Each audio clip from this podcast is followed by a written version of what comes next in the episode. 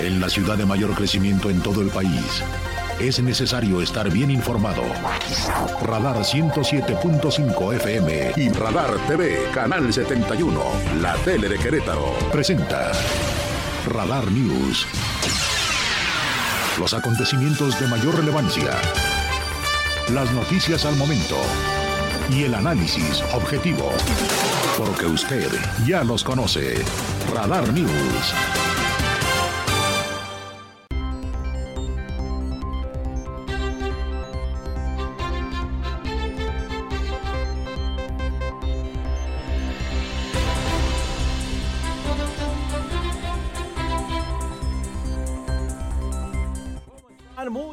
Tardes, soy Andrés Esteves junto a un gran equipo de compañeros y compañeras. Qué gusto poder estar esta tarde otra vez con la más importante audiencia del centro del país. ¿Cómo les va de tamales?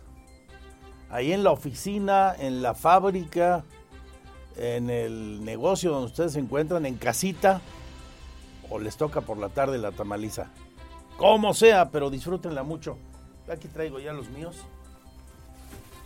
Alguien me los hizo llegar, muchas gracias. Está choncha la bolsa, ¿eh? Para los que me ven en la tele, Radar TV 71 de WIS. Fácil, hay unos 15 aquí. No, pues sí, men, nos vamos a empachar, ¿va? Mi querido Chuchote Ramírez. Sus ricos y deliciosos Esos tamales oaxaqueños. No Acérquese y pida tamales oaxaqueños. Todos los oaxaqueños, los de la calle de Arteaga, los de Colinas, los de todos lados muy ricos. Una de las grandes tradiciones de la gastronomía mexicana que tienen que ver con la conmemoración de la Candelaria. Regina, Raúl, ¿ya pagaron tamales? Pirro, ya estás a mano. Chuchote también. Todo mundo feliz con eh, sus tamalitos, su atolito, su champurrado, hasta un cafecito. Todo está bien. ¿Saben ustedes por qué lo de la tradición de los tamales? Pues es un tema que data de eh, la prehispanidad, de acuerdo a lo que algunos historiadores relatan, y al paso del tiempo fue creciendo y transformándose todo a partir de el hecho referido en la fe católica, del que justamente vamos a recuperar ahora con Adrián Hernández, porque justo hoy miles y miles en Querétaro están yendo a los templos a la bendición de la representación de la figura del niño Dios y sus nuevos ropajes. Esa es una tradición bonita esta eh, llena de mucho colorido y en este caso sabor también.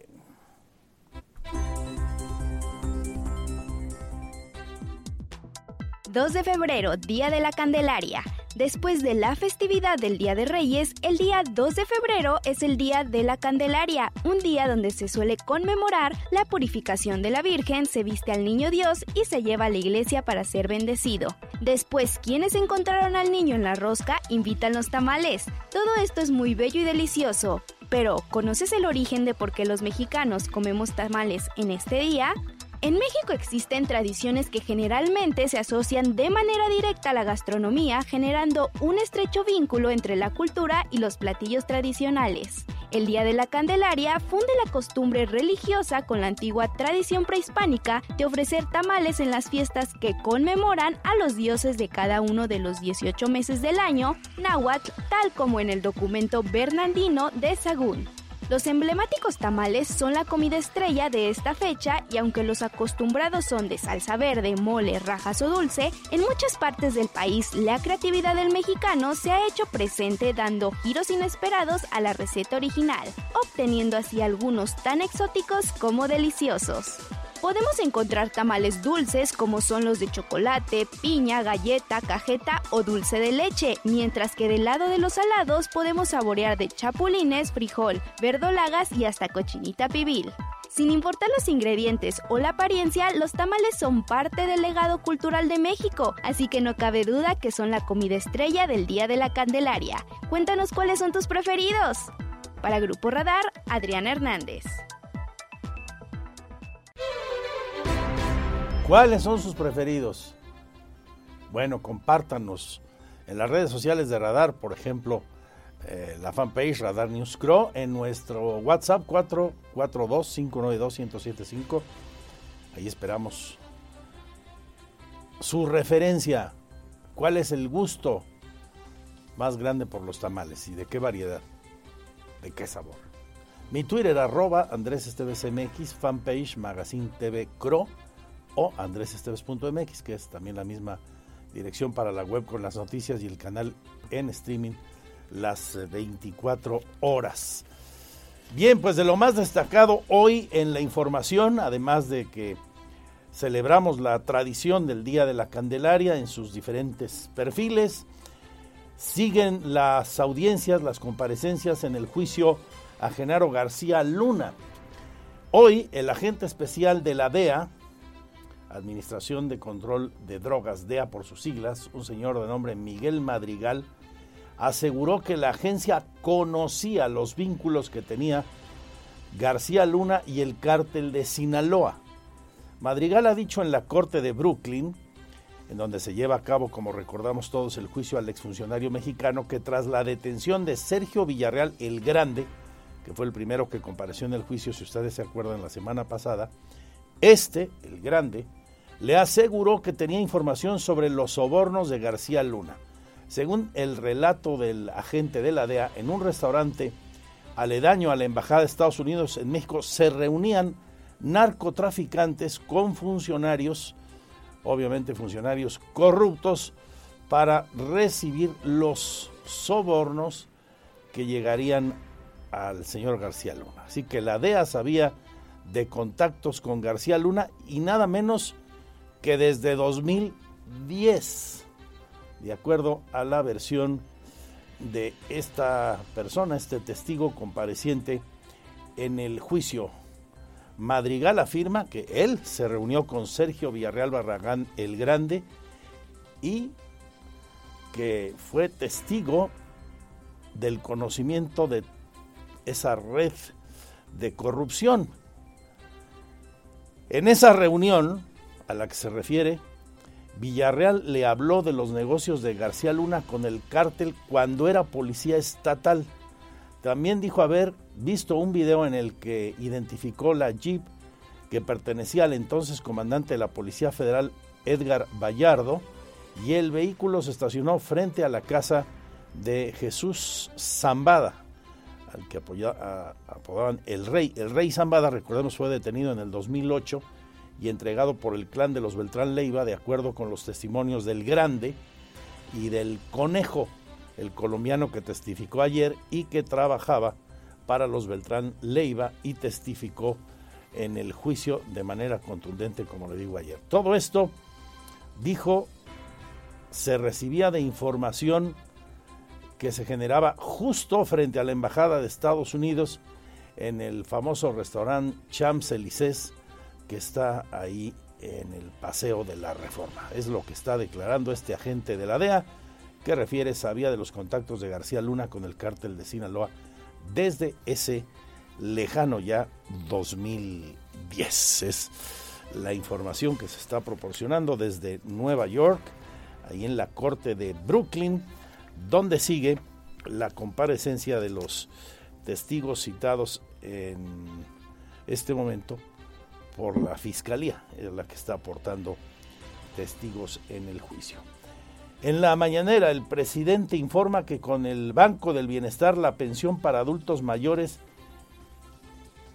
ya no se podrá cobrar en otras instituciones bancarias, que por cierto, se ha dicho de paso, se vieron muy beneficiadas, particularmente el Banco Azteca del, del señor Ricardo Salinas Pliego, con todo lo que esto quiera decir. En Palacio Nacional, López Obrador indicó que también se busca que ya no se hagan pagos en efectivo. Sin embargo, destacó que llevará tiempo hacer que las pensiones se entreguen en el Banco del Bienestar. Pero una vez que estén jalando todas las sucursales, ahí y solo ahí se podrán cobrar. Por cierto, recordemos en el marco de la visita que tiene el presidente el domingo aquí, una de sus actividades será, ha dicho presidencia, la de eh, revisar cómo va la estrategia, la apertura de las eh, instituciones bancarias del bienestar que estarán operando aquí en Querétaro. También agradeció a los migrantes mexicanos por el envío histórico de remesas al país, 58.897 millones de dólares, cifra histórica para un año, que fue la cifra del 2022. Lo hemos comentado muchas veces aquí. ¿Podríamos imaginarnos un México con o sin crisis, sin el dinero de los migrantes? Yo no, la verdad. No sé qué sería de nuestro país sin esos multimillonarios recursos. Recursos que abonan a la economía nacional de forma fundamental, clave. Pero recursos también que traen consigo muchas historias y mucho dolor al momento en que esos migrantes tuvieron que desprenderse de su familia, de su tierra, para ir a buscar allende el Bravo lo que aquí no encontraban o no encuentran, porque los flujos migratorios siguen, permanecen y son, por un lado, motivo de satisfacción y de orgullo para ellos especialmente, esos recursos que llegan aquí que sostienen, que son un gran puntal de nuestra economía, pero debieran ser esas cifras y su recuerdo una vergüenza para nosotros, porque son una de las expresiones de la terrible desigualdad que en este país vivimos desde hace décadas y que no podemos resolver al día de hoy, más allá de los discursos de todos estos años, las décadas que usted quiera. Desde que a principios del siglo pasado comenzó la migración y a mediados del mismo detonó de forma espectacular, a mediados del siglo XX, para producir, pues esto de lo que hablamos, mucha riqueza para el resto de los mexicanos. Primero para sus familias y sus comunidades, naturalmente, pero para todos los mexicanos. Soporte de nuestra economía, ellos los migrantes. Hablando de economía, hoy nota destacada, el peso, superpeso para muchos, estoy leyendo aquí justamente en la síntesis de lo más destacado del día, el superpeso alcanza su mejor nivel desde que comenzó el sexenio de Andrés Manuel López Obrador. Hay quien lo está ofertando algunas casas de cambio aquí en Querétaro hasta en 18,50 a la venta el dólar. Es el precio más barato del dólar desde que comenzó el sexenio de Andrés Manuel López Obrador. Un tipo de cambio muy fortalecido. En bancos, el promedio anda sobre los 19.5, 19.10, dependiendo de la institución bancaria a la que nos estemos refiriendo. En el ámbito de las eh, noticias locales hay cosas interesantes, también el día de hoy, que tienen que ver con el desarrollo económico de las comunidades menos favorecidas. Por ejemplo, decirle que el Fondo Nacional para el Fomento de las Artesanías, FONAR por sus siglas, y la Casa Queretana de las Artesanías han firmado un convenio de colaboración para el desarrollo artesanal en el estado de Querétaro. Ya está listo el censo artesanal, por cierto, se habla hoy de este asunto. También del ámbito económico, la secretaria de Turismo espera una derrama superior a los 175 millones de pesos con motivo de este fin de semana largo. Es Alejandra Vega Vázquez Mellado. Bueno, como bien saben, los puentes para nosotros es una maravilla y es una extraordinaria opción de mover toda la economía. Estamos en espera alrededor de 38 mil turistas con una derrama de 175 millones de pesos y obviamente una ocupación hotelera como entre el 60%, 50-60% por ser un puente importante. Un puente en el que, como todos sabemos, se reunirá la República las diez y media si no hay cambio. Es el horario que parece ya definitivo para la ceremonia de conmemoración del aniversario de la promulgación de nuestra Carta Magna, que será encabezada por el presidente de la República.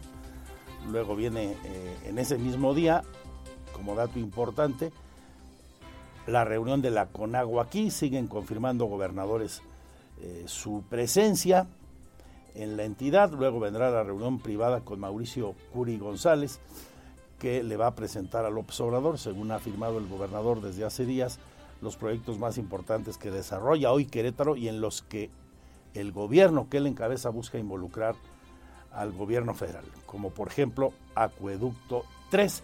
El gobernador que esta mañana, también observo en mis redes sociales las imágenes, trabajó con su equipo de seguridad. Hubo una reunión privada del equipo de seguridad con el fiscal general del Estado, dice Mauricio Curi, para seguir reforzando las estrategias de prevención del delito para que Querétaro siga siendo cada vez más seguro, dice Mauricio Curi. La información de los deportes con Víctor Monroy la tendremos por supuesto aquí y también la información taurina. Hoy ha sido la presentación oficial del cartelazo del día 10, del que hemos venido hablando aquí desde hace días. Tuvimos la primicia en esta mesa con el pollito Torres Landa y hoy se ha hecho el anuncio oficial ahí en el feudo, uno de los feudos del pollito, su restaurante Los Laureles, Hacienda Los Laureles, y vino pues la bomba mediática para el mundo de los toros con ello. Anunciaron el pollito Juan Arturo Torreslanda Urquiza y Nicolás González Arestegui, representante de la también empresa queretana Nueva Era Taurina, esta que maneja la Plaza Santa María, la Monumental Plaza Santa María y la Monumental de Morelia, entre otras plazas donde da festejos, anunciaron una alianza, un acuerdo para fortalecer a la fiesta brava en Querétaro, en la región. Ofrecerán varios carteles durante el año. Han dicho una cantidad importante de festejos con figuras del toreo, tanto en la Santa María como en Juriquilla y otras plazas, seguramente como la monumental de Morelia, en esta alianza eh, de negocios, esta alianza taurina que tiene como primer evento justamente el cartel de este día 10. Así lo presentaba el pollito, pues enhorabuena, que sea para bien y por muchos años esta alianza entre Juriquilla y Nueva Era Taurina, que buscará también dar oportunidad a los jóvenes toreros de la tierra y seguir buscando figuras que enriquezcan la baraja taurina queretana y mexicana. Aquí lo que decía hace un momento el pollito Torreslanda, de hecho la rueda de prensa se sigue desarrollando ahí en Los Laureles. Y yo decía, pues para, para dar la noticia de que la gente se entere de lo que está pasando este viernes en Juriquilla, y lo que está pasando en Querétaro con nuestra fiesta que tanto queremos, que es, que es la fiesta de los toros. Voy a hablar ahorita un poquito del cartel y ya más adelante platicamos de lo, de lo que viene adelante y que le hagan preguntas aquí a, a los ganaderos y a los matadores. El cartel es el, el viernes 10 de mayo, perdón, viernes 10 de febrero, perdón. Este es un cartel, como siempre en Juriquilla se hacen las cosas, se trata de traer lo mejor pero creo que con este cartel sí, sí la sacamos del parque, como dicen por ahí. Este cartel es, soñado para, para, la afición, para cualquier aficionado de la República y más para, para la plaza de Juriquilla.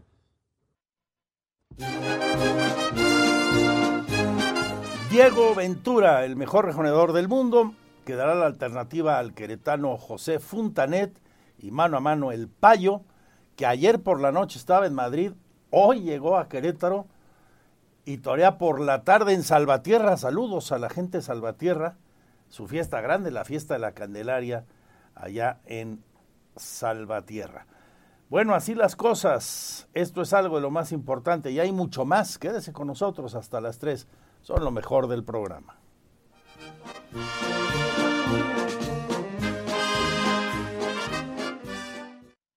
Porque siempre estamos cerca de ti. Síguenos en nuestras redes sociales. En Facebook, Radar News Querétaro. En Instagram, arroba Radar News 1075 FM. En Twitter, arroba Radar News 1075. Radar. En Juriquilla.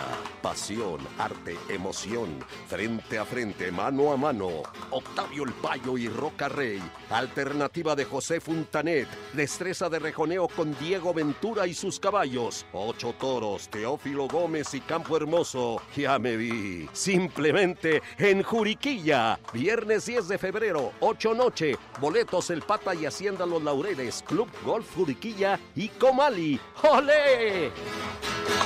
Si quieres 7 días de precios bajos en frutas y verduras, ven y ahorra en HB. Compra dos piezas de elote blanco y llévate el tercero gratis. Fíjense al 6 de febrero. En tienda y en línea. Lo mejor para ti. Cupido está flechando las playeras radar. Y tú puedes ser él o la afortunada ganadora. En este San Valentín. Solo quédate pendiente de las dinámicas de nuestros locutores y en el mes del amor y la amistad. Tú puedes ser el ganador de la padrísima playera Cupido Radar, edición 2023. No te despegues de la señal del 107.5 FM. El amor está en operación. Con Radar. Con Radar 107.5 FM. Algo sano está ocurriendo. Ahora en Portal Querétaro, ven a disfrutar de nuestro menú, saludablemente delicioso. Ubicados en Avenida Cerro del Sombrerete, 1199, junto a la Mega de Sombrerete, podrás crear más de un millón de combinaciones con nuestras ensaladas. Y recuerda, la felicidad comienza con una lechuga. Salad Fresh. Nuestro catorceavo Radiotón creará miles de sonrisas a todos los niños con cáncer del estado de Querétaro. Ayúdanos a superar la meta y así poder brindarles hospedaje, alimentación, transporte y desarrollo humano. Este Radiotón en corazón de niño. Sábado 18 de febrero en la Plaza Constitución a partir de las 12 del día. Asociación Mexicana de Ayuda a Niños con Cáncer en Querétaro. La piedra y el yemo activo afectan tu cerebro, te matan las neuronas y son muy adictivos. Yo sé lo que te digo, pues he sido testigo. Piensa más en tu gente, tu vida y tus amigos. Escucha lo que te digo, pues es verdad. El negocio de la droga es algo que termina mal. Escucha bien, hermano, porque esto te hace daño. El negocio de la droga es algo que termina mal. Esto siempre acaba mal, carnal. Esto siempre acaba mal. Si necesitas ayuda, llama a la línea de la vida 800-911-2000. Radar. Radar News. Cobertura total desde el lugar de la noticia. Continuamos 107.5 FM Radar y Radar TV, Canal 71, la tele de Querétaro. Este es el resumen, lo más importante del día en Radar News es presentado por los más exquisitos platillos de comida tradicional mexicana de restaurante Hacienda Los Laureles.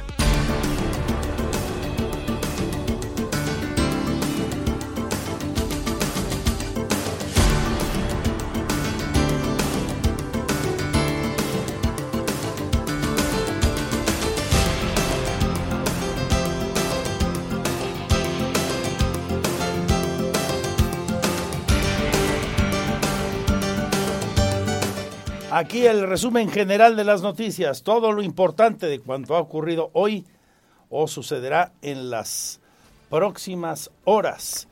El evento de la promulgación de nuestra Carta Magna, el evento de aniversario, ya tiene hora, este 5 de febrero a las 10 y media de la mañana. Está programada el inicio de la actividad en el Teatro de la República encabezada por el presidente Andrés Manuel López Obrador. Todavía no hay detalles específicos del resto de la agenda.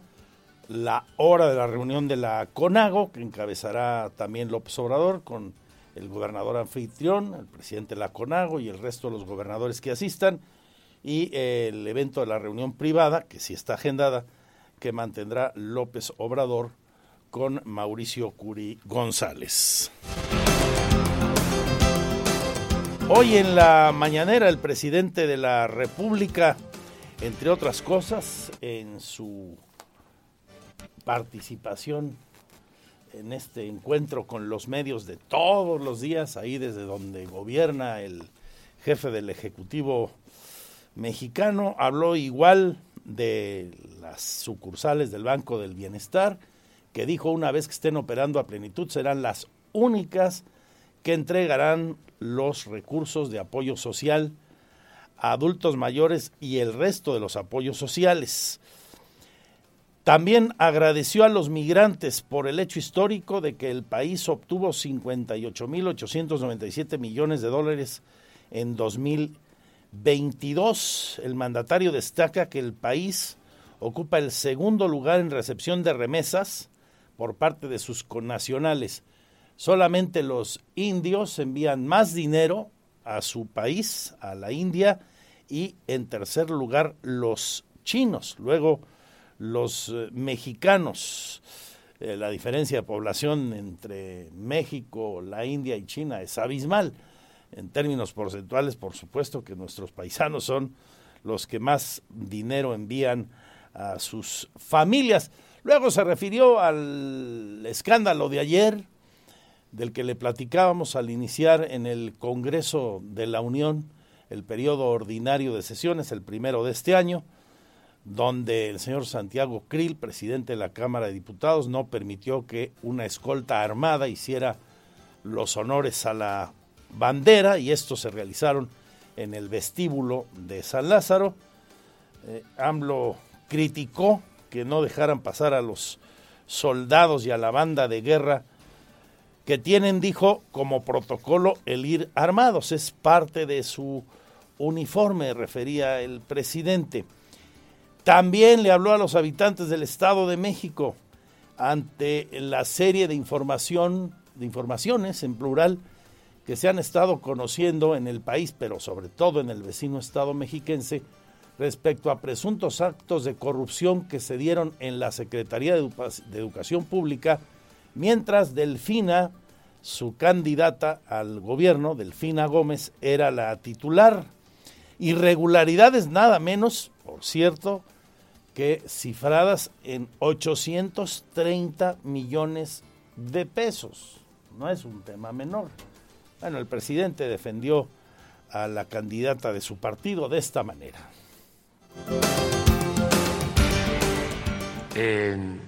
Auditoría fiscal de la federación hace observaciones a una dependencia, no significa que haya corrupción. Es que como la maestra Delfina está de precandidata o candidata en el Estado de México, pues van a estar cuestionándola porque está participando.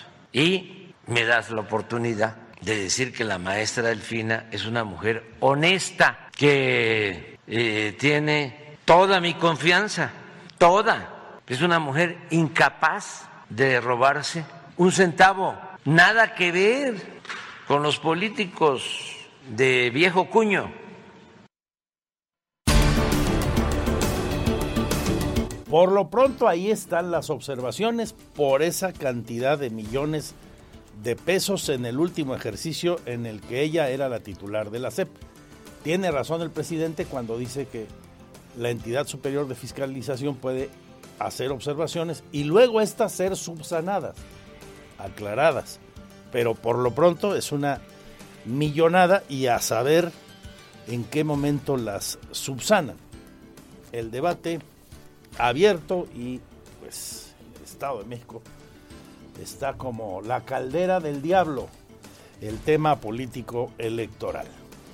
Le decía a usted, hoy récord del peso frente al dólar. Es la mejor cotización de nuestra moneda desde que comenzó el sexenio. En casas de cambio aquí en Querétaro, las que lo venden más barato el dólar andan por los 18.50. En bancos, hicimos un recorrido, ahí le va. Afirme 19.20, Azteca 18.79, Banorte 18.90, BBVA 1880, Citibanamex 19, Santander se pasa 2106, Scotiabank 1990, Monex Casa de Cambio, esa se manda más todavía, 2115. Eh, Checa el tipo de cambio, pero el promedio es el más bajo en muchos, muchos años. Está pasando por buen momento el peso. Más de economía, finanzas y negocios ahora. Espera la secretaria de Turismo del Estado que con motivo del puente del 5 de febrero, la ocupación hotelera llegue a rozar el 60%. Se calcula que habrá más de 38 mil turistas y 54 mil excursionistas. Son las previsiones de derrama económica que tiene Alejandra Vega Vázquez Mellado. FONART, el Fondo Nacional para el Fomento de las Artesanías y la Casa Queretana de las Artesanías firman convenio de colaboración. La titular de la FONART, Emma Yañez Rizo, destacó que Querétaro es un ejemplo de buen seguimiento de los programas del fondo. Esto dijo hoy aquí la funcionaria federal. Una vez que el, gobierno del Estado, a través de la Casa de las Artesanías, nos presenta su plan de trabajo, se determinan los montos de, de los apoyos, se revisan, se someten al COBAPA, que es un órgano de validación de proyectos en base a un diagnóstico de que efectivamente los recursos que se solicitan sean los que beneficiarían más al Estado y a partir de ese momento se inicia ya lo, los apoyos. Una vez que entra el plan de trabajo, tardamos alrededor de un mes más o menos en Así realizar el, el diagnóstico.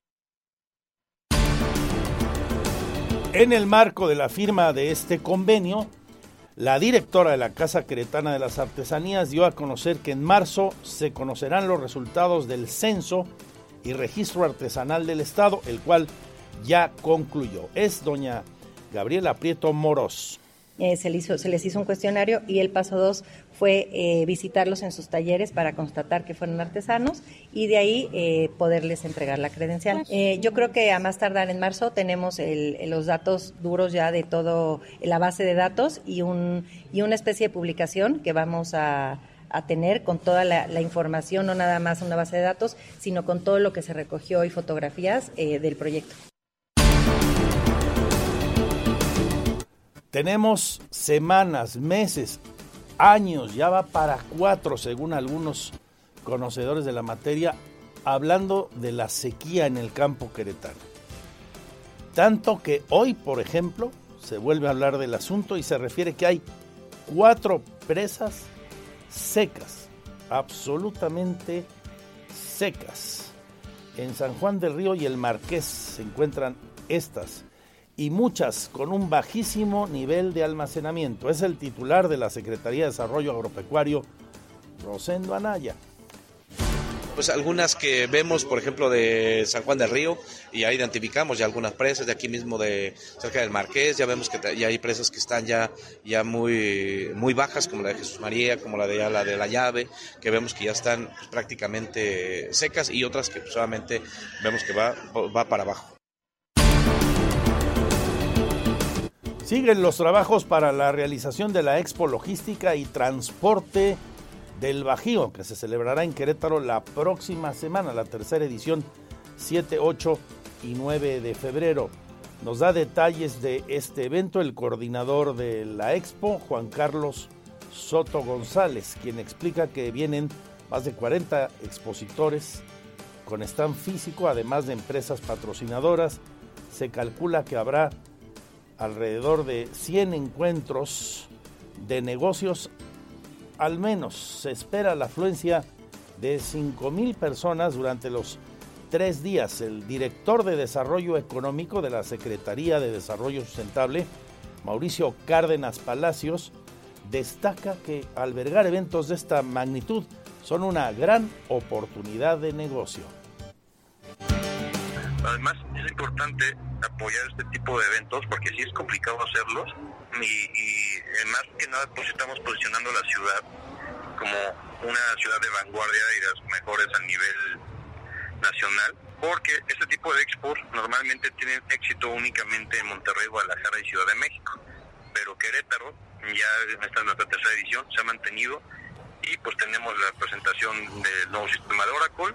Y por ejemplo va Volkswagen presentando sus nuevos camiones MAN y van a estar ahí exhibiéndose y pues grandes empresas cada vez escogen un poco más a este evento de Querétaro como su área perfecta de, de exposición.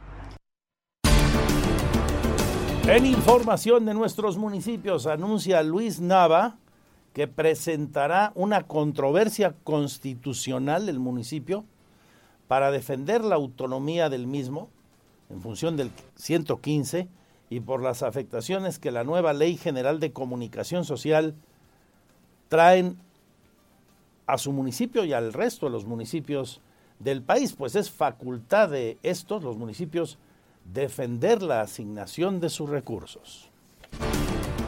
Nosotros no compartimos que se invada la autonomía municipal y por supuesto que estamos obligados a presentar una controversia constitucional para defender la autonomía municipal, porque más allá, digamos, de la materia de que se trate, el que te establezcan, eh, digamos, criterios o ya cómo se administra el municipio, esa es una facultad del ayuntamiento, del cabildo, que aprueba el presupuesto y entonces invade algunas esferas de competencia municipal.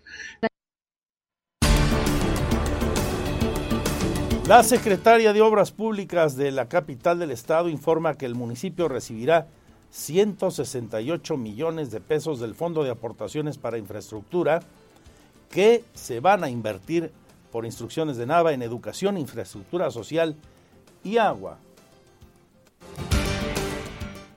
En resumen, de estas acciones, como ustedes pueden ver en la lámina, estamos interviniendo en esta POA de, del 2023, 1.147 millones de pesos con recurso municipal en 31 acciones, que ya lo habíamos mencionado anteriormente, y estaban distribuidas por estos rubros. Y eh, al día de ayer nos informaron que fuimos otorgados con 168 millones de pesos por el recurso FAISMU, que se estarán aplicando en educación, infraestructura social y agua de la mano del trabajo que se está realizando en conjunto con la Secretaría de Desarrollo Humano y Social. Ahí lo que dice la secretaria Oriana López Castillo. Se llevó a cabo hoy, cambiando de asunto, el desayuno mensual de la CEMIC. En el evento estuvo el secretario de Obras Públicas del Gobierno de Querétaro, que habló de los retos de la administración de Mauricio Curi en materia de obra, señala el ordenamiento territorial a través de la planeación, la armonización y actualización de los programas y planes de desarrollo municipal como uno de los grandes retos. Adelantó que se busca que Querétaro sea la sede del Foro Urbano Mundial para el 2026. Se trabaja con el respaldo de la Secretaría de Relaciones Exteriores, ha dicho el funcionario, quien también dio a conocer los avances de las obras que se están ejecutando aquí en Querétaro. Y ya son más de 1.500 negocios entre tienditas, restaurantes, tiendas de conveniencia, las que han visto una caída en la venta del tabaco luego de las nuevas disposiciones de ley, del decretazo presidencial. Habla el presidente de la Alianza del Centro Histórico sobre este asunto, Juan Antonio Torres. Le voy a tener a usted todos los detalles.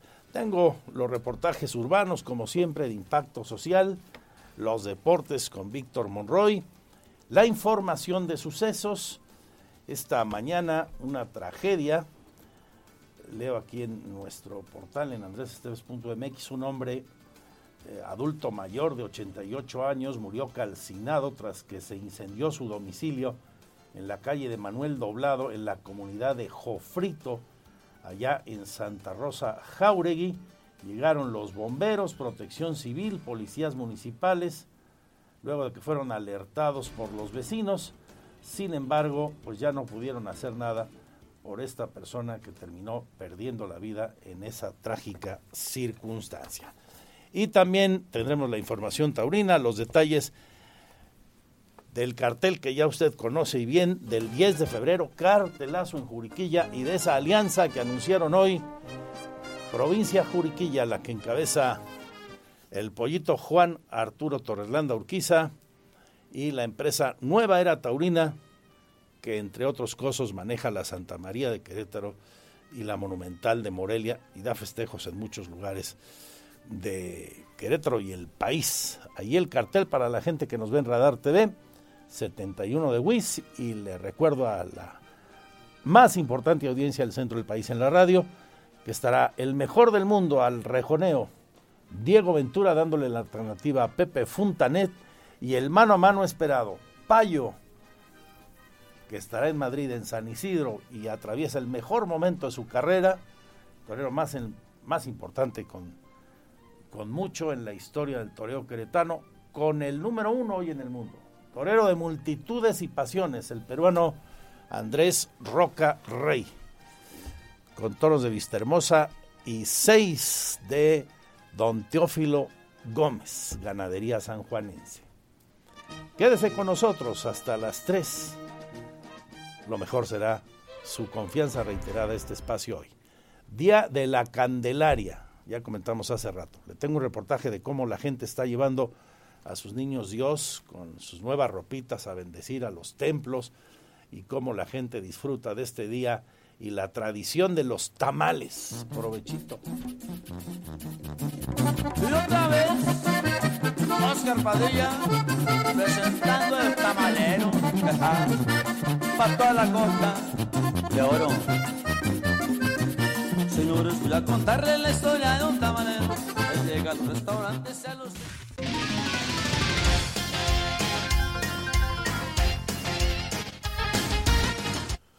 Una de la tarde ya con 58 minutos. ¿Cómo le va? Mi nombre es Víctor Monroy. Espero que esté teniendo un día extraordinario, maravilloso y sobre todo muy productivo.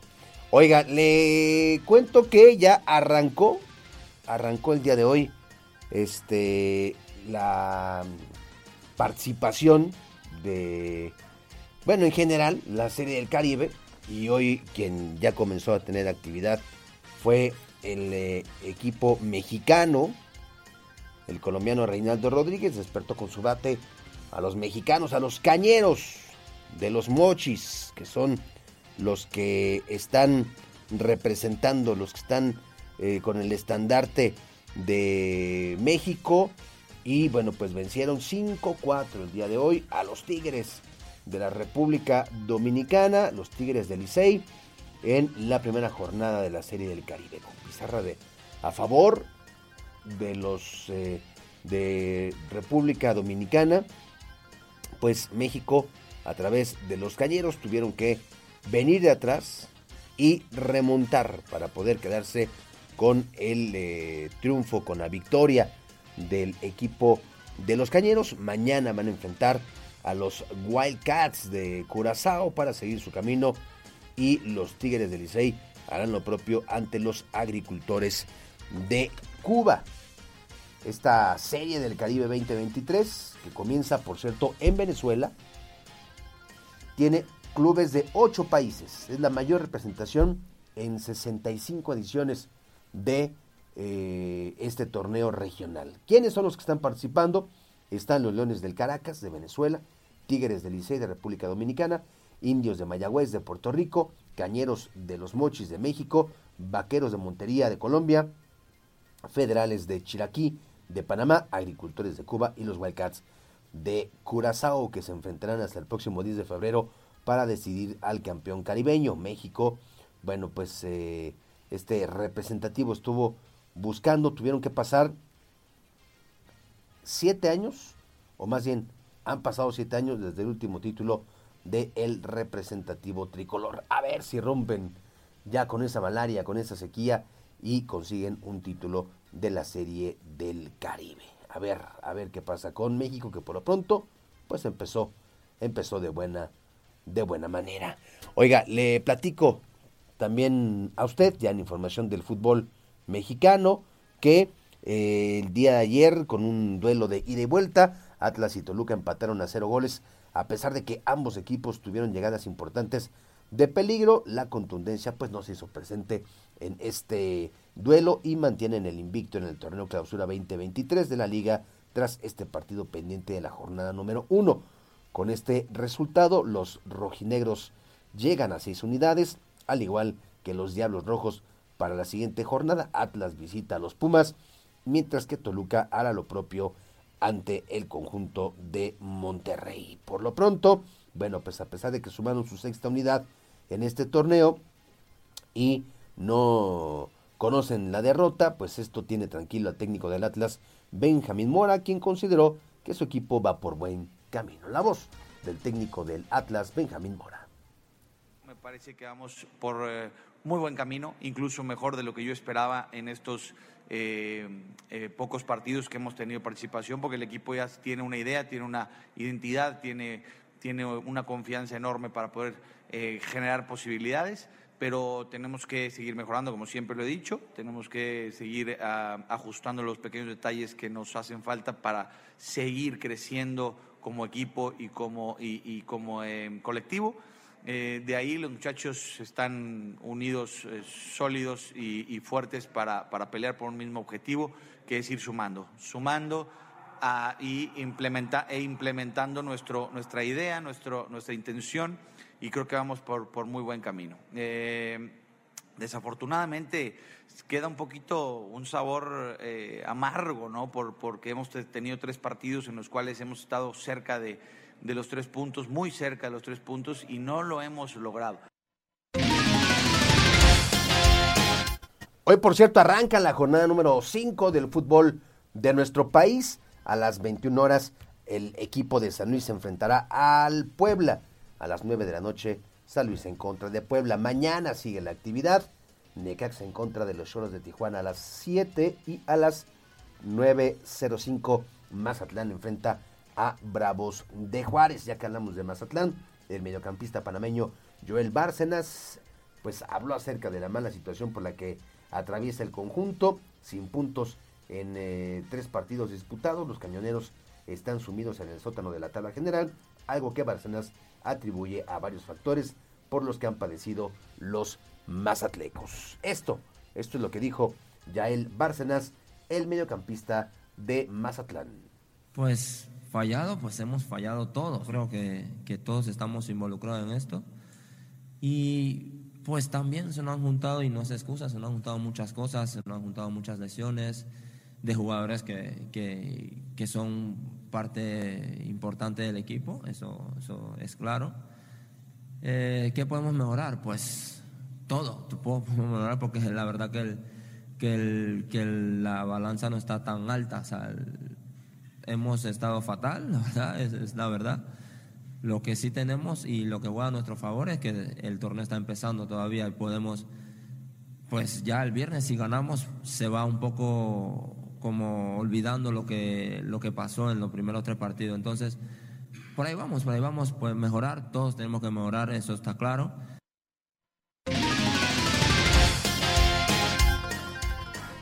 Bueno, después de que la liga a través de Miquel Arriola le diera a conocer algunas un paquete de reformas estructurales, como le llamaron pomposamente los dueños del balón, acerca de movimientos en la liga que terminarían o esperan terminen incidiendo de manera directa y positiva con la selección mexicana de fútbol. Bueno, pues entre otros, el tema del repechaje que ya es oficial, este torneo van a competir bajo ese esquema todavía, en donde 12 de 18 avanzan a las finales, digamos, cuatro directos a cuartos de final y del 5 al 12, pues ya saben, ustedes juegan a eliminación directa y de ahí se integra ya ahora sí la liguilla. Bueno, pues este show para hacer más lana ya se va a acabar.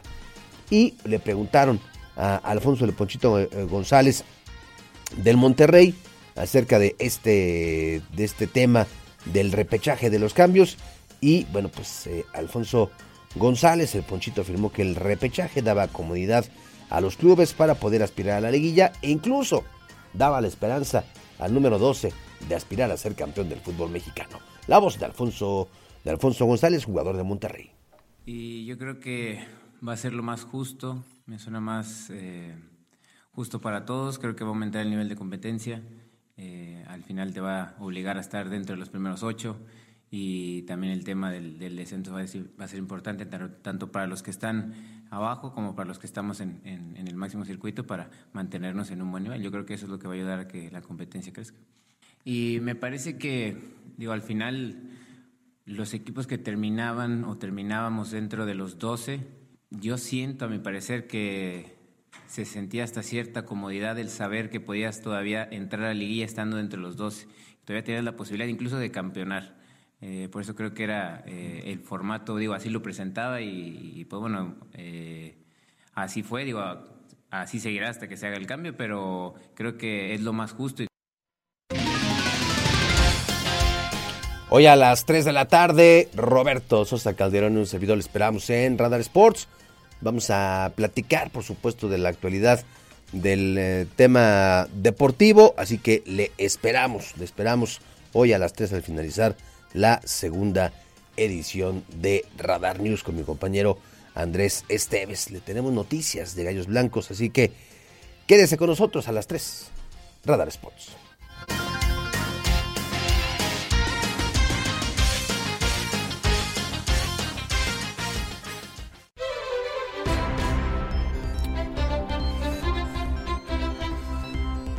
Gracias por seguir con nosotros este 2 de enero, Día de la Candelaria, en un recorrido por los lugares donde se ofertan estos ricos, estos deliciosos productos de nuestra gastronomía, de nuestra singular y sabrosa policrómica gastronomía, eh, pues resulta que los bolsillos de los consumidores también sufren el impacto de la elevada de la elevada inflación, de acuerdo a la Alianza Nacional de Comerciantes, los tamales están costando hasta un 33% más en la venta tradicional, es decir, en los puestos o pequeños establecimientos, hoy el precio de los clásicos tamales de hoja de maíz, que normalmente te cuestan sobre 10, 12 pesos, se están vendiendo hasta en 17 pesos la unidad. Digo, esto atiende también a la famosa ley de la oferta y la demanda. Hoy hay una gran demanda, bueno, pues sube el precio del tamalito. Y también hoy, pues miles y miles de personas están visitando los templos, los diferentes altares, los lugares de oración de la fe cristiana, para llevar a sus niños Dios con sus nuevos ropajes a bendecir. Es una tradición desde la colonia que se ha mantenido en nuestro país.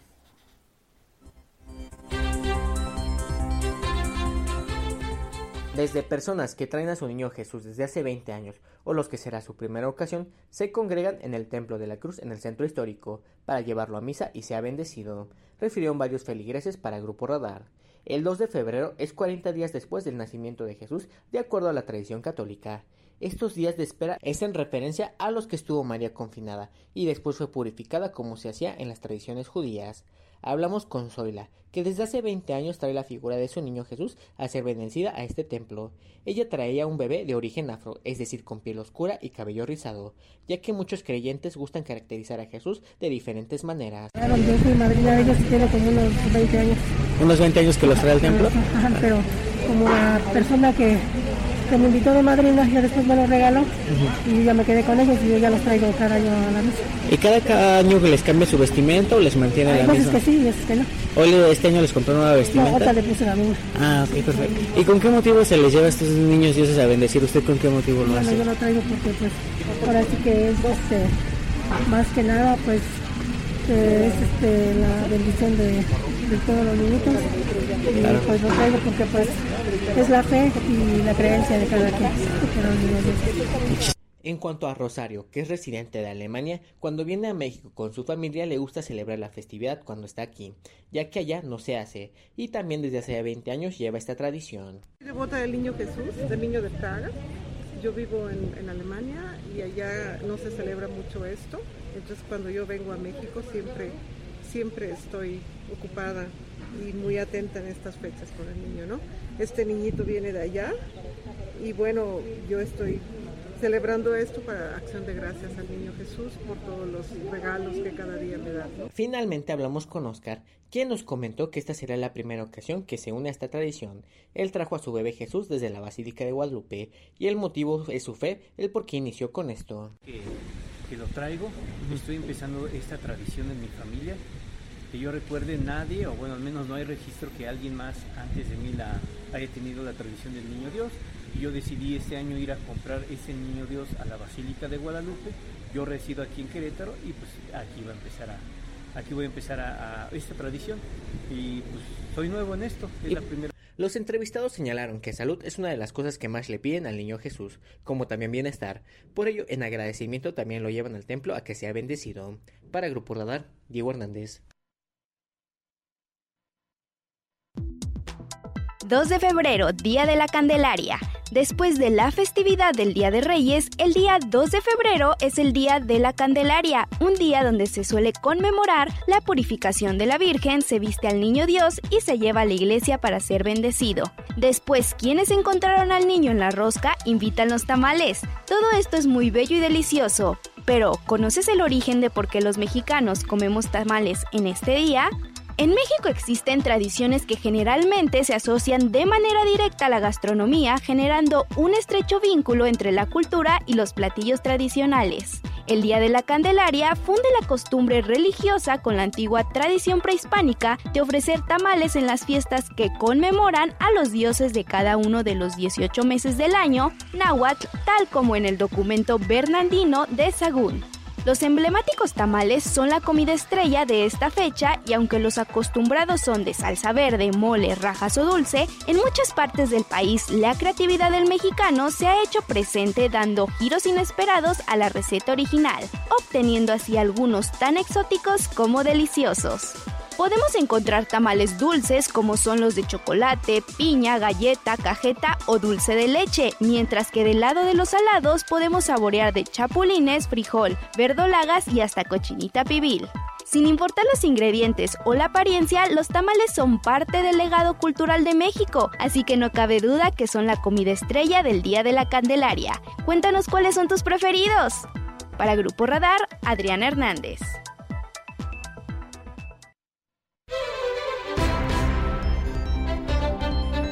Hay muchos lugares, cientos de lugares, donde en Querétaro se venden los tamalitos, en sus diferentes modalidades, versiones, por región y sabores, entre los dulces y los salados. Pero la calle, en todos lados, muy bueno, cada cual, cada, cada puestero tiene, cada negocio tiene su especialidad.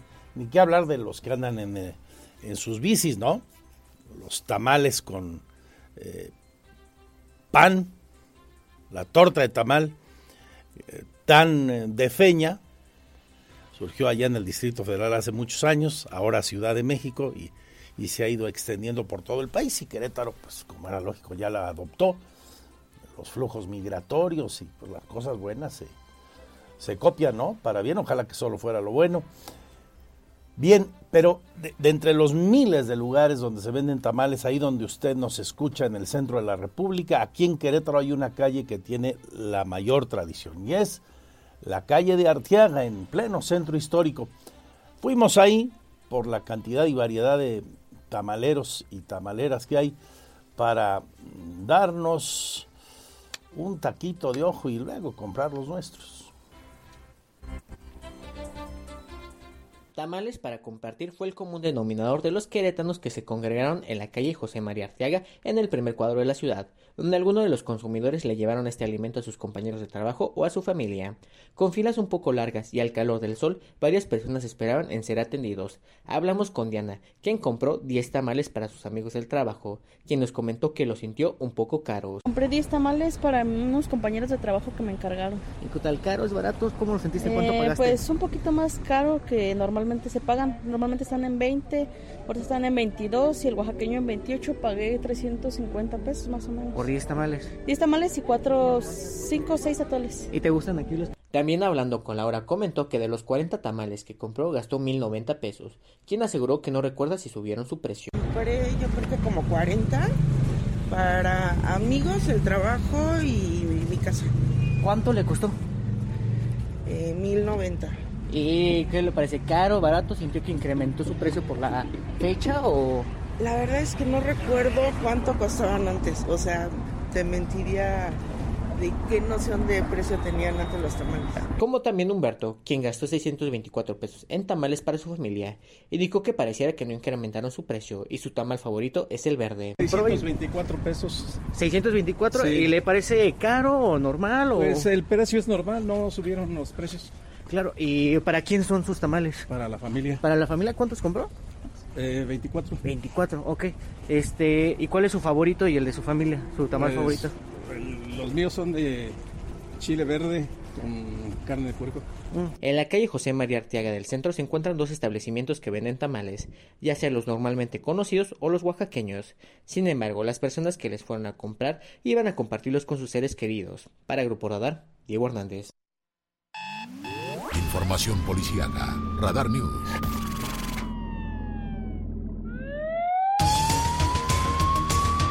Y en contraste, en la página de sucesos nos encontramos hoy por la mañana con la tragedia muy temprano de que allá por la zona de Jofrito, esto es en la delegación de Santa Rosa Jauregui, llegaron las autoridades luego de la llamada de los vecinos, y es que en la calle Manuel Doblado de esa comunidad de Jofrito, una vivienda, una humilde vivienda se estaba incendiando y lamentablemente su morador, su único habitante, un señor de casi 90 años, se calcula, perdió la vida. Al llegar los policías y cuerpos de rescate fueron informados de que este señor vivía ahí solo, se encontraba en el interior del domicilio en llamas.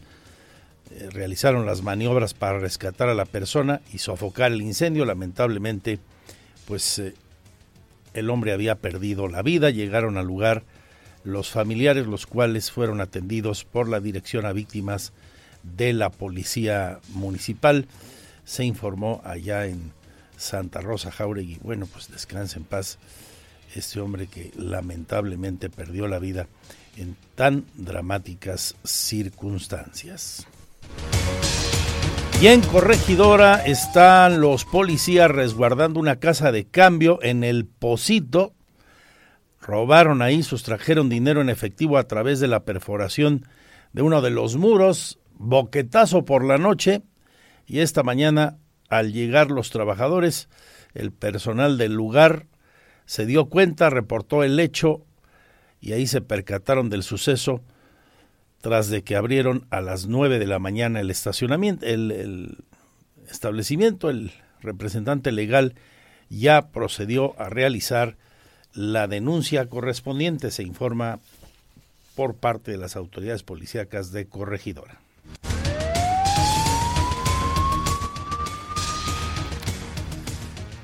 Vamos con temas de impacto social y que tienen que ver con nuestra sección de economía, finanzas y negocios, a la que iremos después de la pausa. Las tiendas ya están resintiendo en todas sus eh, versiones, igual los pequeños negocios, las misceláneas, que las tiendas de conveniencia, los supermercados, aquellos que venden tabaco en sus diferentes modalidades, pero sobre todo los cigarrillos, ya están resintiendo los efectos del decretazo. Esto es lo que nos encontramos al recorrer varios de esos negocios.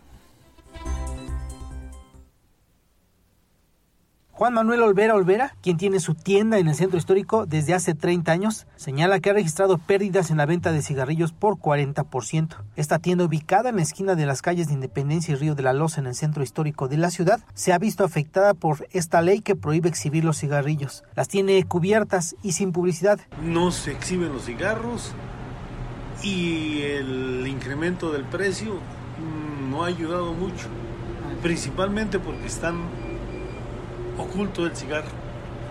¿En cuánto han caído las ventas, por ejemplo, usted? Que estima, estime que caigan las ventas. Por Como un esta 40, para mí como 40%. tienda. Mucha gente venía, compraba, pasaba.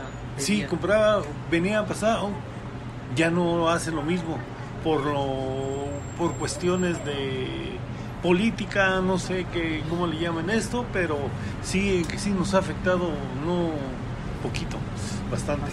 El señor Juan Manuel Olvera Olvera señala que esta ley ha provocado que el producto esté guardado, almacenado, esperando que los clientes pregunten por los cigarrillos. Para Grupo Radar, Iván González.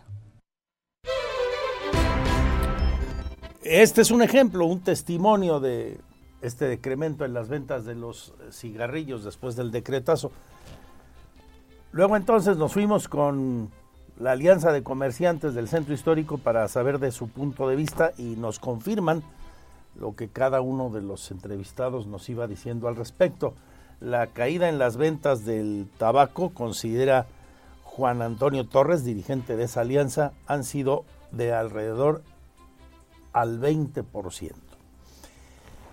Y también nos dice que cerca de 500 de los comerciantes queretanos ya se sumaron al amparo por esta circunstancia, la promoción de un amparo para evitar la restricción.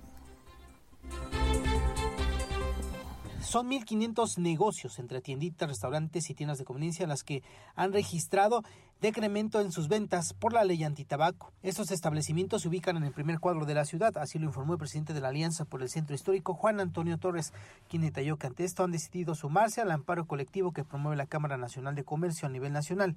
Hasta el momento, al menos una veintena de establecimientos ya decidieron adherirse a esta acción de inconstitucionalidad. Bueno, el primer cuadro de la ciudad son, son por encima de 3.500 licencias. El general, como se llama, de la delegación son 10.000 licencias y más o menos tenemos un, recuento de más de 1.500 establecimientos de pequeñas tienditas que son las que se ven afectadas directamente con esta nueva este, dinámica de venta. Eh, el día de ayer eh, hicimos un recuento, estamos alrededor de 15, de 15 establecimientos que están ahí con la intención de poderse acercar directamente a la Cámara de Comercio, que serán los que llevarán el desarrollo de este proyecto en relación a la defensa para esos pequeños comercios. Los comercios han señalado que las ventas cayeron hasta un 20% desde que entró en vigor la ley antitabaco. Para Grupo Radar, Iván González. Nos vamos a la pausa. Tenemos más. Oiga, una noticia inquietante, la que leo desde los Estados Unidos. Está fechada en Austin, la capital de Texas, y dice que diversas farmacias en ciudades de México, sobre todo de la zona norte y en particular el noroeste, han sido ubicadas en la zona de Tijuana o Cabo San Lucas por vender al público medicamentos contaminados con sustancias altamente peligrosas como el fentanilo y metanfetaminas. Señala este jueves la investigación de Los Angeles Times, el influyente rotativo californiano, llevada a cabo en enero por reporteros del periódico estadounidense, realizaron pruebas a píldoras vendidas en esas farmacias mexicanas y encontraron que en el 71% de los casos, nada menos, 7 de cada 10, esas pastillas, esas píldoras, estaban contaminadas por sustancias más potentes como las que le menciono, poniendo en riesgo a consumidores mexicanos, pero también a los norteamericanos, señala Los Angeles Times. De acuerdo con el reportaje, del periodista encontraron fentanilo en las píldoras que eran ofrecidas como medicamento legítimo, conteniendo oxicodona, en farmacias también de Tijuana, así como también encontraron metanfetaminas en píldoras vendidas como el estimulante legal Aderal. También los reporteros del diario encontraron en farmacias de centros turísticos como Cabo San Lucas y San José del Cabo, en Baja California Sur, medicamentos supuestamente conteniendo el analgésico hidrocodona, pero también estaban contaminados, o sea, traían de regalito fentanilo. Problema para la COFEPRIS, una llamada de atención desde el sur de los Estados Unidos. Y allá mismo sigue, como le platicaba usted al comenzar el programa, en la página de lo más relevante, la comparecencia de eh, testigos en el juicio de Genaro García Luna. Lo más destacado hoy, un agente de la DEA, la Administración de Control de Drogas por sus siglas en inglés, un señor Miguel Madrigal, quien asegura este jueves que la agencia conocía desde 2010 los vínculos que tenía el exsecretario García Luna con el cártel de Sinaloa.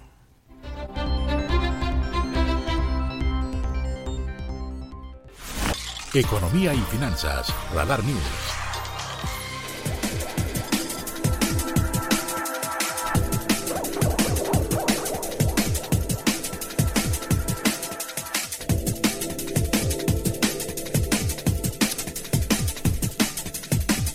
Bueno, la nota destacada del día en el mundo de las finanzas, el Precio récord para lo que va de la administración del presidente López Obrador, del dólar en nuestro país, el más bajo desde números cerrados, cuatro años, hasta en 18.50 en algunas casas de cambio aquí en Querétaro se está ofertando y el promedio bancario también sobre los 18.90, 18.95 a la venta de la divisa norteamericana.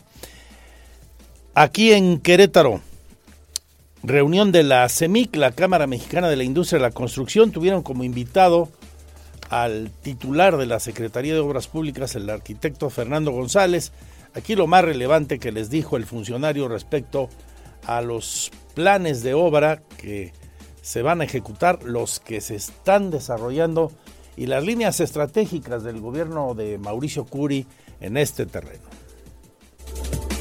Se llevó a cabo el desayuno mensual de socios de la Cámara Mexicana de la Industria de la Construcción. En el evento, el secretario de Desarrollo Urbano y Obras Públicas del Gobierno del Estado, Fernando González Salinas, señaló que el reto de la Administración es lograr con los 18 municipios un ordenamiento territorial a través de la planeación, armonización y actualización de los programas y planes de desarrollo municipal.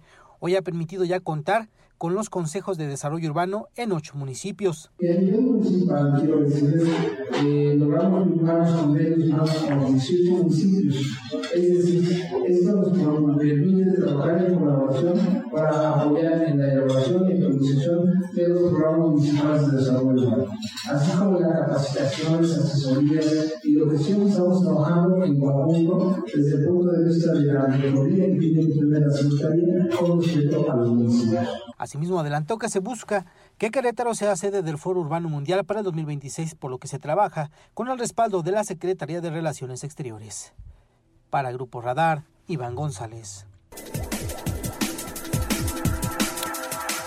Y a destacar hoy también a propósito de Fernando González Salinas, leo en la entrevista que le hicimos en andresesteves.mx, que informó el funcionario que será hasta el año próximo, hasta el 2024, cuando se presente a la opinión pública el proyecto ejecutivo de la construcción del viaducto y paso peatonal sobre Avenida Constituyentes para conectar el Gómez Morín con la Alameda. Recuerdan ustedes que este es un anuncio preliminar que había dado el presidente Luis Nava, un trabajo que será en conjunto con el gobierno de Querétaro, que también ya en su momento mencionó Mauricio Curi. Bueno, eh, creo que con mucha sensatez eh, dicen que esto se conocerá hasta el año próximo y en consecuencia se ejecutará hasta el 24.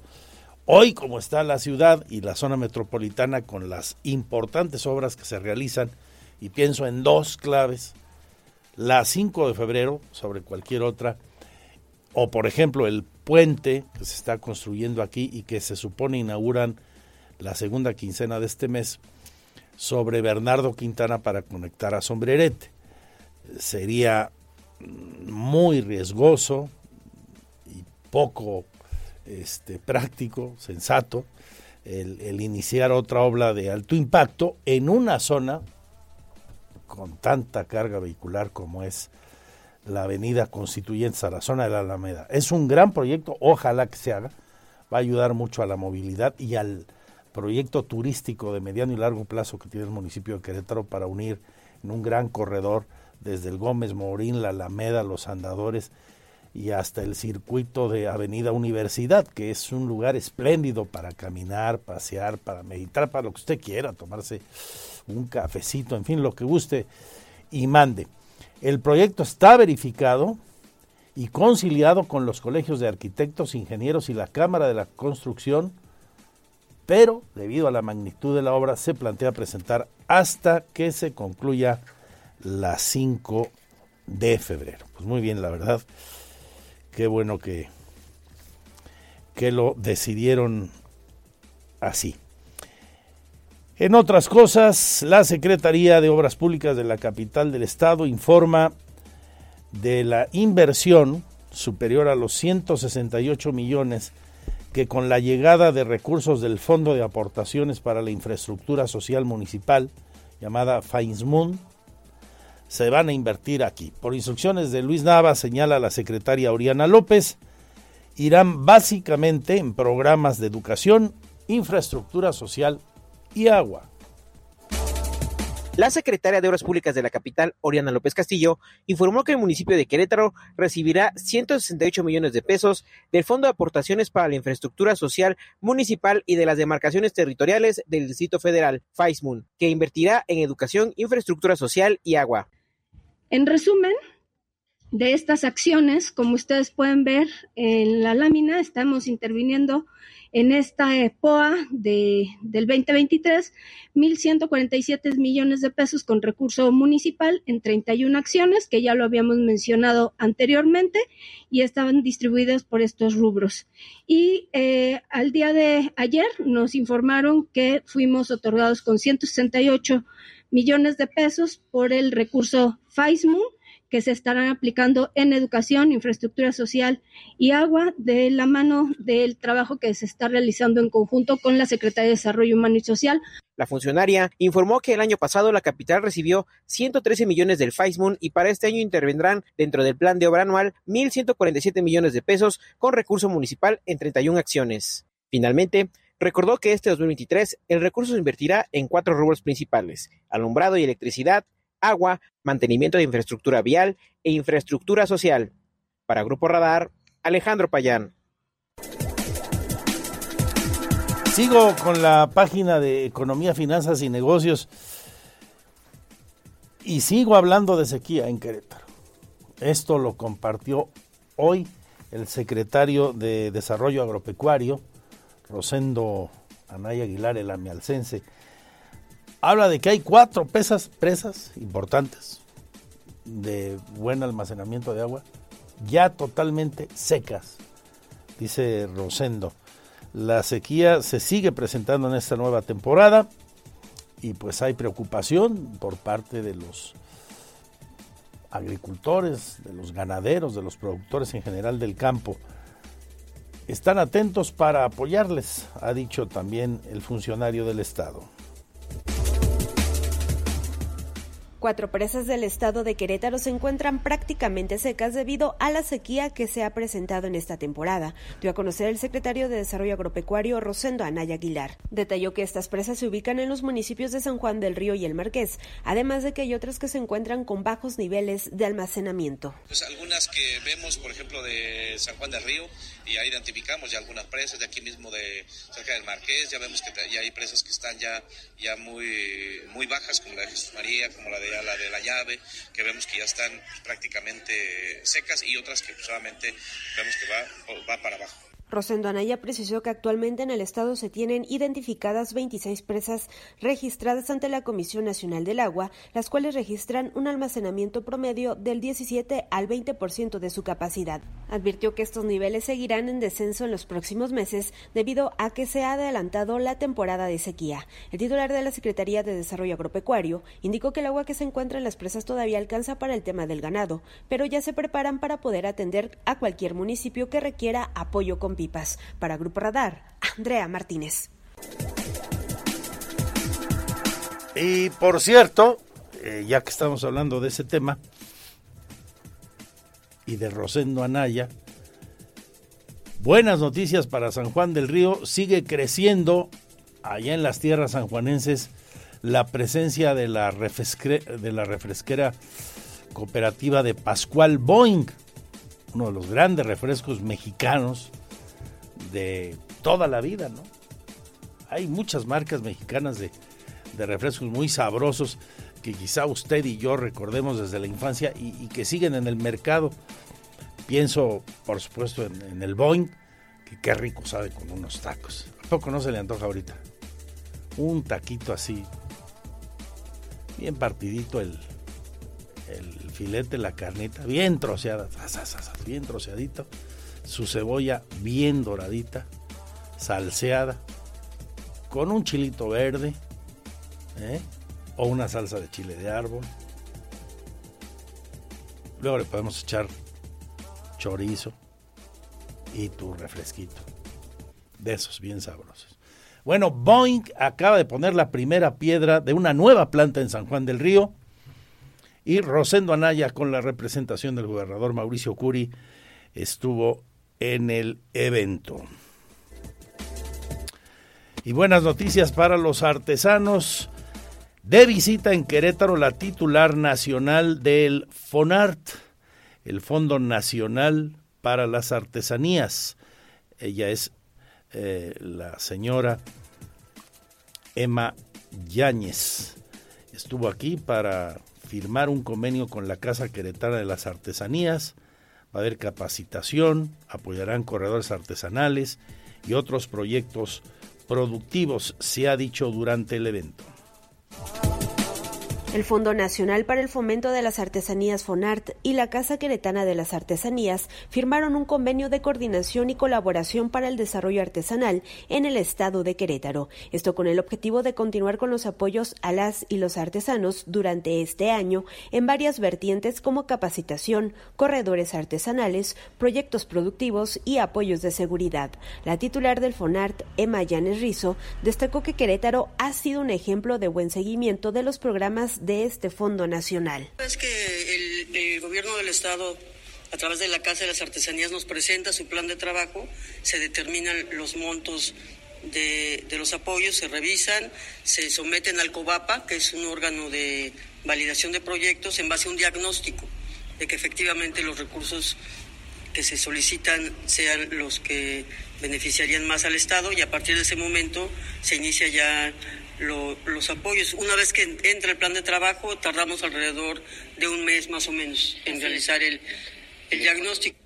Por su parte, la directora de la Casa Queretana de las Artesanías, Gabriela Prieto Moros, adelantó que ya presentaron varios proyectos de artesanos ante el FONART, quien los evaluará para ir autorizando los más viables y los que cumplan las reglas de operación durante el transcurso del año. Uno de esos proyectos, por ejemplo, es el rescate de técnicas tradicionales de trabajo de barro de un grupo de artesanos de la sierra.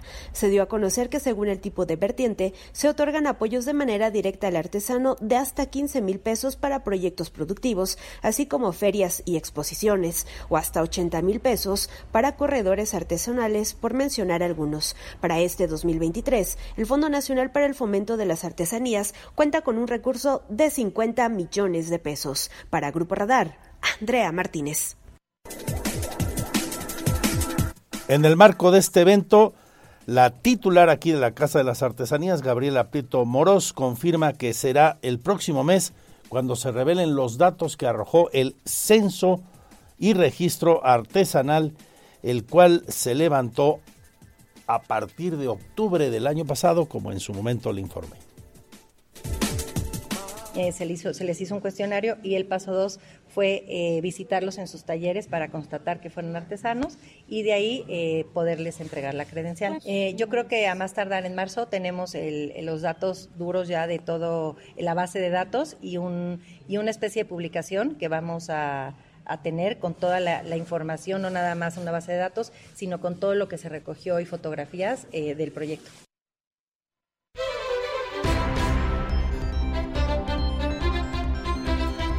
Tenemos más información, pero cierro la página de Economía, Finanzas y Negocios con eh, la prospectiva, lo que espera la Secretaría de Turismo de Querétaro, la prospectiva que tiene para este fin de semana largo, una derrama económica superior a los 175 millones de pesos y una ocupación hotelera que podría rondar el 60%, dice Adriana Vega Vázquez Mellado.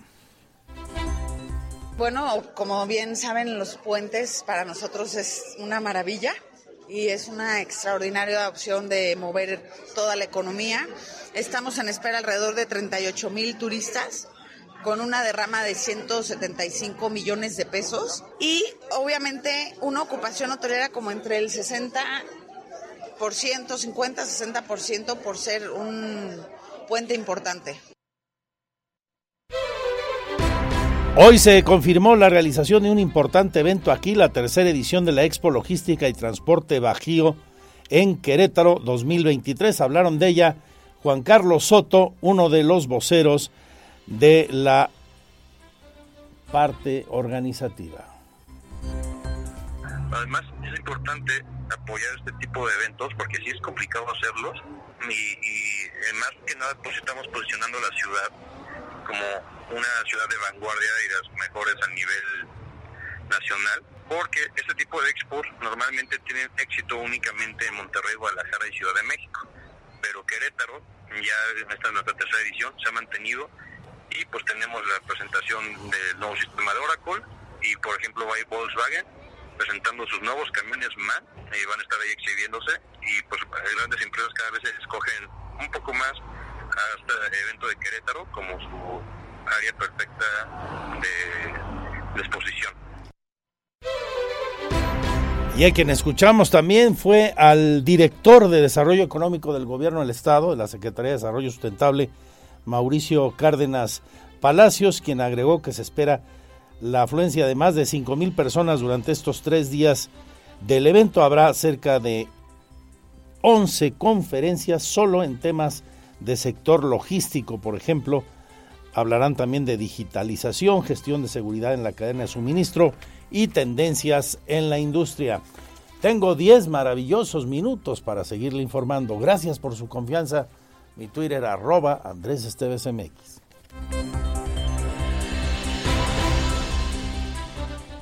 Porque siempre estamos cerca de ti. Síguenos en nuestras redes sociales. En Facebook, Radar News Querétaro. En Instagram, arroba Radar News 1075 FM. En Twitter, arroba Radar News 1075. Radar.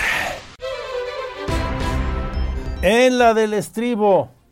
¿Se acuerdan del escándalo ayer en la Cámara de Diputados, en la sesión del el Congreso, diputados y senadores, en la apertura del periodo ordinario? Porque eh, Santiago Krill no dejó que los honores a la bandera y el himno nacional se entonaran con la escolta del ejército armada, portando sus eh, armamentos. Bueno, pues eh, ya se la están volteando y tras la polémica presencia de militares armados ayer, ahora dicen la responsabilidad apunta a Krill, presidente en San Lázaro. La Junta de Coordinación Política de la Cámara reprochó al presidente Krill el no haber protegido al recinto parlamentario al permitir que portaran armas los miembros de la banda de guerra del Ejército y Fuerza Aérea en los honores a la bandera realizados en el vestíbulo. ¿Qué tal? O sea, a ver, no los dejaste entrar al salón de pleno, pero sí permitiste que entraran al edificio. Total que bueno, este hay que buscarle las mangas al chaleco, ¿no? En el debate político que entra ya más en el terreno de la de la anécdota. Pero bueno, es parte del debate que se está dando ahora.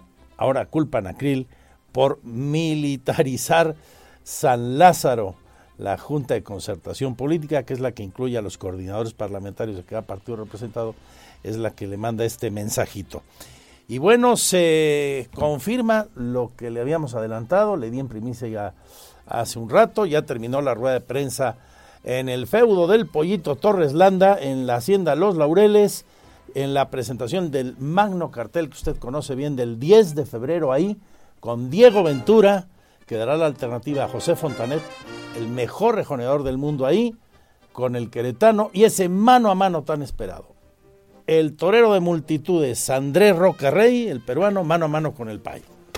Bueno, ahí presente el representante de Nueva Era Taurina y por supuesto el Pollito Torreslanda confirman que este será el primer cartel de una alianza taurina entre las empresas de Juriquilla y Nueva Era Taurina que maneja, como usted sabe, la Plaza Santa María y la Monumental de Morelia, entre otras. Que sea para bien, que haya muchos toros que haya mucho éxito, que surjan nuevas figuras y llegue nuevo público a los tendidos. Se quedan con el más potente programa de la radio deportiva, Radar Sports. Provecho con los tamalitos. Salud y suerte. Adiós, adiós. Oscar Padilla presentando el tamalero para toda la costa de oro. Señores, voy a la historia de un.